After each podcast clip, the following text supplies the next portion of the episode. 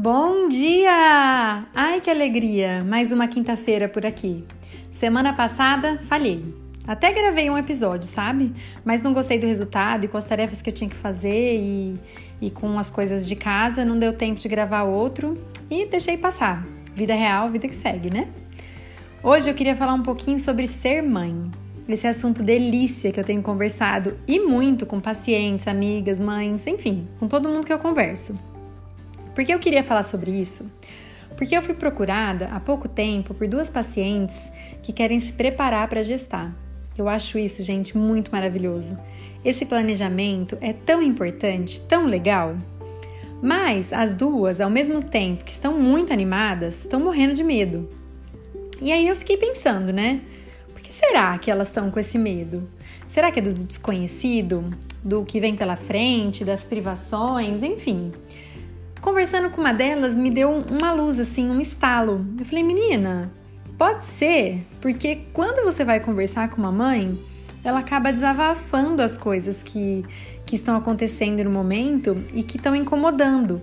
E aí parece que a maternidade é uma coisa muito pesada, uma coisa muito horrível.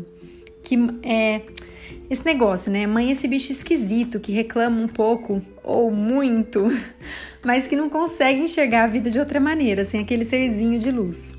Então vejam bem, eu mesma sou essa mãe que reclama. É, não sempre, mas às vezes.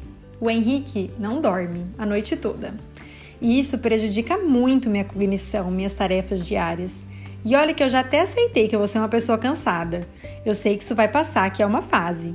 E isso me ajudou bastante a parar com essa reclamação diária sobre: meu Deus, tô cansada, tô com sono. Eu aceitei que ia ser assim e pronto. Vida que segue. Não dá para só prestar atenção nisso. Mas, gente, tem dias que são muito puxados. E aí rola aquele desabafo de: Meu Deus do céu, como eu tô cansada. O Henrique acordou de hora em hora, não consigo passar numa porta sem trombar nela, sem me machucar. Ai, caca crying, né? E o que eu penso é que essas mulheres, elas estão escutando, são esses constantes desabafos de aproveita para dormir, aproveita para isso, aproveita para aquilo.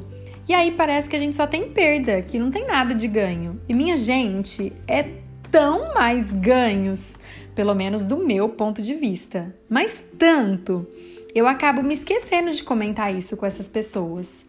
E ser mãe, gente, é uma coisa muito incrível. Ver o desenvolvimento de um novo ser que está ali dependente de você, ver cada sorriso, cada conquista, receber abraço. Gente, eles abraçam, chamego, risadas, enfim.